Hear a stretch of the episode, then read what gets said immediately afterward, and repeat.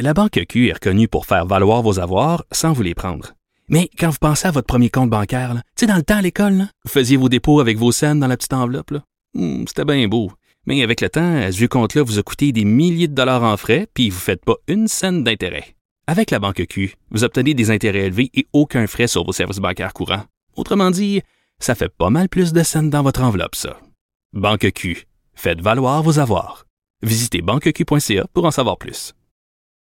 S'il y a un sujet qui est revenu dans l'actualité, euh, alors qu'on pensait que le sujet était vraiment réglé, dossier clos, on passe à un autre appel, c'est celui de l'avortement. On en a évidemment beaucoup parlé cet été avec ce film Unplanned qui a été euh, montré, qui a été euh, diffusé dans plusieurs cinémas pas juste au Québec, mais vraiment partout euh, au Canada.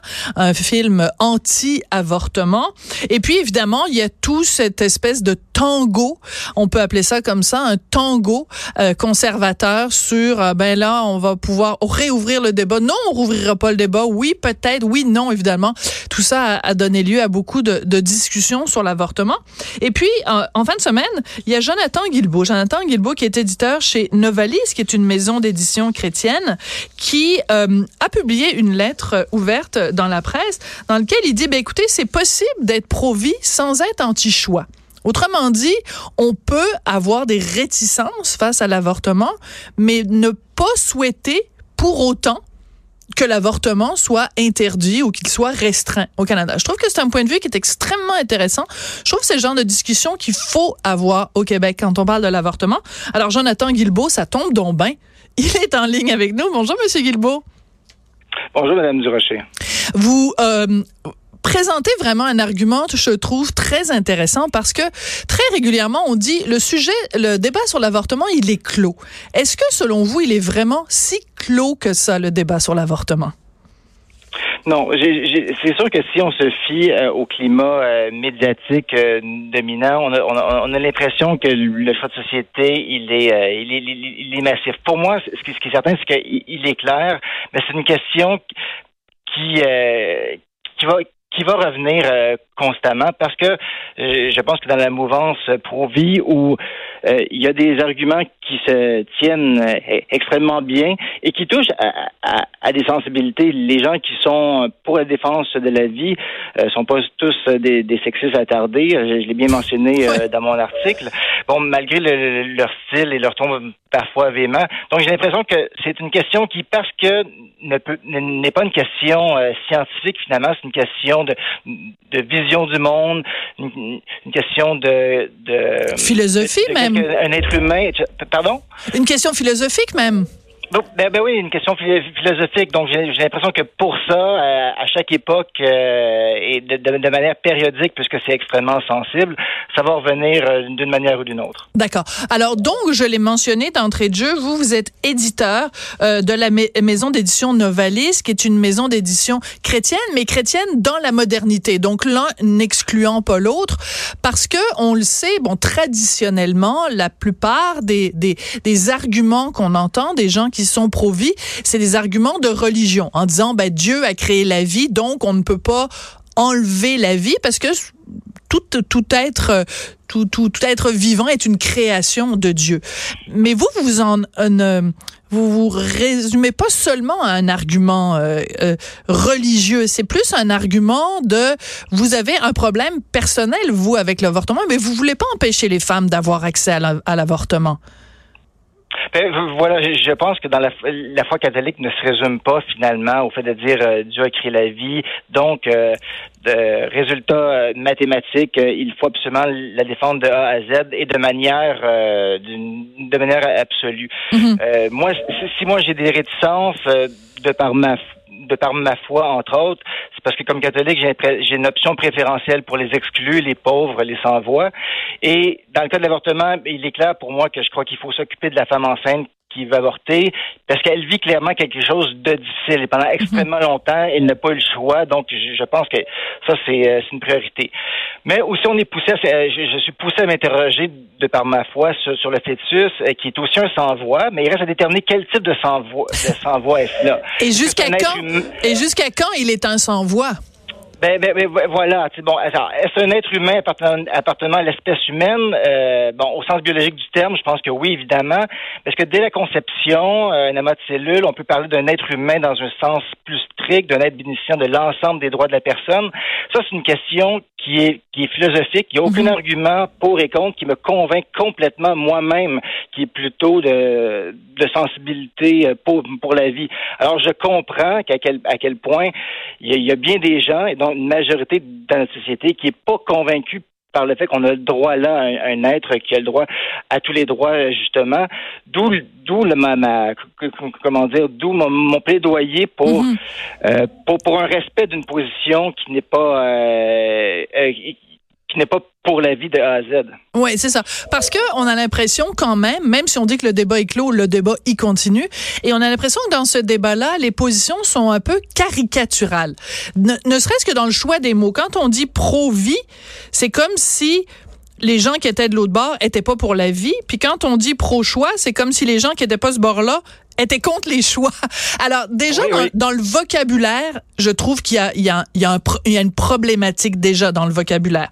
Euh, L'autre problème qu'on a, c'est quand par exemple les gens qui sont pro-vie montrent des images d'avortement, des, des images de de, de de de fœtus formés avec les mains, avec le nez, le visage, le cœur qui bat les gens qui sont pro-choix les accusent de faire de la propagande.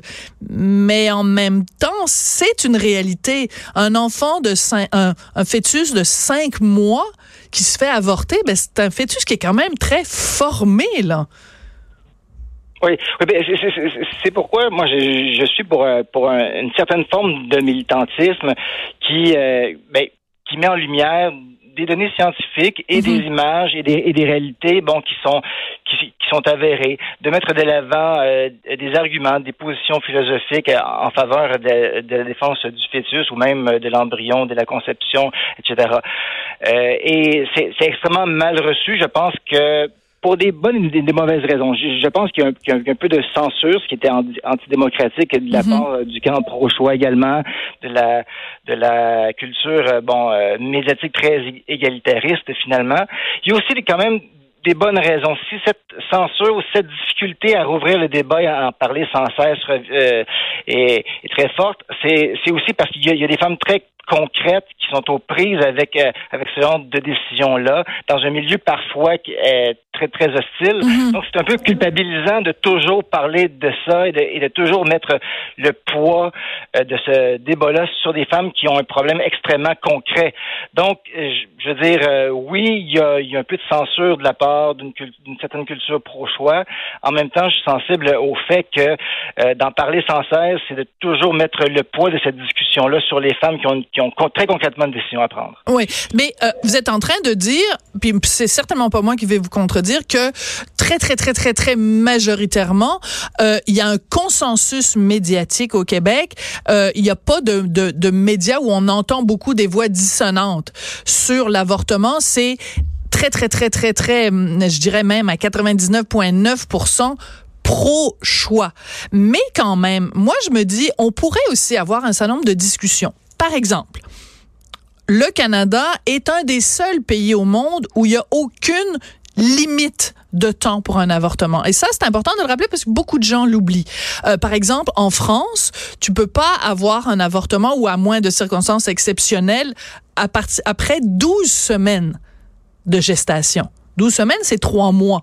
Au Québec, au Canada, il n'y a pas ces restrictions-là. Est-ce qu'on peut avoir une discussion intelligente sans se traiter de tous les noms pour dire, est-ce qu'on pourrait penser éventuellement qu'au Canada, on puisse dire, ben, après 12 semaines, on a un malaise? Moi, personnellement, je le dis publiquement, j'ai un malaise avec les avortements tardifs.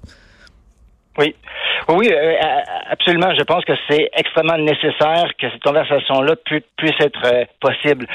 Moi, j'ai tout de même, j'écris euh, mon article oui. parce que ben, ben, ben, parce que je, je trouvais que ce qui empêchait cette, cette discussion-là, en partie, c'est justement tout ce qui entoure l'étiquette pro-vie et qui est parfois justifié. Donc, donc pourquoi qui moi, moi et tant de gens qui, qui, m'entourent, nous sommes plutôt euh, intéressés à avoir cette discussion-là, euh, à, réfléchir dans un contexte démocratique, mais on n'arrive pas à se dire pro-vie vraiment parce que ce qui entoure cette étiquette de pro-vie-là, c'est euh, bon une image de fanatisme, d'antidémocratisme, de, de manigance, de violence même de violence même dans certains cas. Des gens qui sont pro-vie vont manifester devant des, des cliniques d'avortement. Euh, bon, aux États-Unis, ça s'est vu, euh, des cas de, de violence contre les médecins, contre les cliniques. Donc, quand on dit pro-vie, on veut, on n'a vraiment pas envie d'être associé à ça.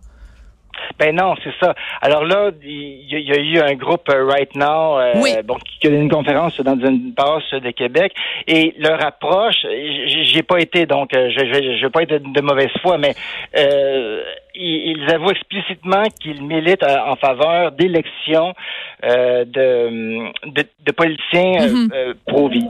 Donc dans le fond, ce que je trouve antidémocratique euh, là-dessus, c'est de profiter un peu de notre système de démocratie représentative pour dire que même si l'ensemble de la population n'est pas convaincue, on va jouer un petit peu avec le système pour faire en sorte qu'il y ait des, des gens qui vont faire changer les lois de direction. Mhm. Alors moi, je trouve que c'est de mettre un petit peu la charrue avant, avant les bœufs. Il faut qu'il y ait une conversation plus large. Évidemment, c'est très difficile à cause d'un certain consensus médiatique hostile à la discussion pro-vie, vous, vous, l'avez très bien euh, évoqué, mais c'est pas une solution que de manipuler, que de jouer avec euh, avec les rouages de notre démocratie. Oui. Alors, c'est quoi la solution? On, on, fait quoi justement pour euh, faire en sorte que cette discussion discussion-là, elle ait lieu?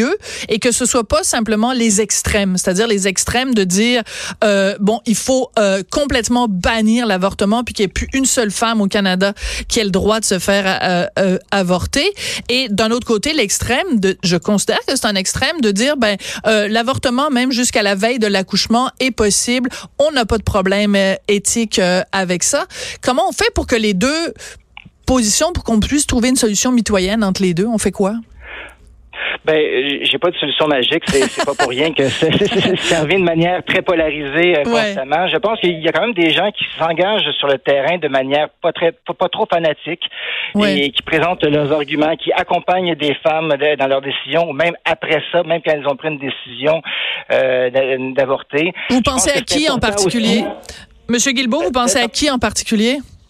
Ben, à, des, à, des, à des gens que je ne sais pas si ils voudraient que je les nomme. Donc, ah, d'accord. Euh, euh, bon, bon. Euh, Mais c'est des individus. Il y a des individus, pas nécessairement regroupés au sein, mettons, de l'Église catholique ou autre. Il y a des individus qui, qui, qui, qui tentent, en tout cas, d'accompagner les femmes dans une réflexion par rapport à l'avortement. Voilà, voilà. je pense une responsabilité médiatique. Euh, c'est important de profiter de quand mhm. l'avortement revient sur euh, euh, dans l'actualité, d'en parler, je pense que les médias ont une responsabilité pour faire en sorte que oui, c'est un vrai sujet et on, et on peut en, on peut en parler euh, dans, dans, dans certaines limites. Par exemple, j'ai été un petit peu euh, offensé par la, la par Mélanie Joly, qui, ben lors de la sortie du de, de, de, Plan, a vraiment fait en sorte a vraiment donné l'impression que c'était un, scandale juste de penser pouvoir évoquer une, position contraire. Absolument. ce qui est, ce qui est absolument scandaleux, puis je suis, je suis, très contente que vous rameniez ça, Monsieur Guilbeault, parce que euh, qu'une élue, qu'une femme qui a été démocratiquement élue dise je refuse qu'il y ait, vous savez à quel point ça m'émeut, euh, j'en perds la voix, j'ai un chat dans la gorge. Donc, mais qu'elle dise, je refuse qu'il y ait une discussion. Et les gens qui sont pas d'accord avec moi, qu'ils se taisent. Je ne veux même pas qu'il y ait un film qui soit diffusé, ce qui est quand même assez particulier, et en pointant du doigt les gens qui voulaient ne serait-ce que soulever le début du commencement d'une amorce de discussion, c'était un gros ferme ta gueule qu'elle leur a servi. C'est quand même assez ben, ben particulier de la part de quelqu'un qui est élu, là. Ben, ben voilà. Alors, j'ai mis plus l'accent sur les, les, les, manœuvres antidémocratiques de certains milieux pro-vie, mais l'inverse est, est, également mhm. vrai. Et ça, c'est un cas assez singulier, oui. Oui. Alors, euh, ben écoutez, vous avez parlé tout à l'heure de, de, de, censure. Je suis pas sûre que j'irai nécessairement là-dessus, mais là où je suis d'accord avec vous, parce que l'émission s'appelle quand même, on n'est pas obligé d'être d'accord. Là où je suis d'accord avec vous, c'est que je trouve que ça, ça manque ce, ce, ce genre de, de discussion-là, ce genre d'ouverture. Euh, ça, ça suffit pas de se faire dire le débat est clos, on passe à autre chose. Non. on a le droit de poser des questions. La preuve, c'est que justement, récemment, en France, où pourtant il y a une limite de 12 semaines, le législateur s'est penché là-dessus, a modifié un certain nombre de règles. Alors, quand on parle de l'héritage, par exemple, de Simone Veil, qui a justement euh, établi le droit à l'avortement euh, en France, ben, dans son fameux discours, Simone Veil elle-même disait, on ne pourrait pas accepter après 12 semaines, ça ça nous rentre pas dans la tête qu'on puisse euh, qu'on puisse le faire. Donc je pense qu'on a le droit de discuter de ce genre de choses-là. Je pense qu'il y a, y a un malaise à avortement et on a le droit d'en parler sans se faire traiter de méchants fachos de droite qui veut empêcher les femmes de faire ce qu'elles veulent avec leur corps. Voilà. Bon, ben merci beaucoup, Monsieur Guilbeault.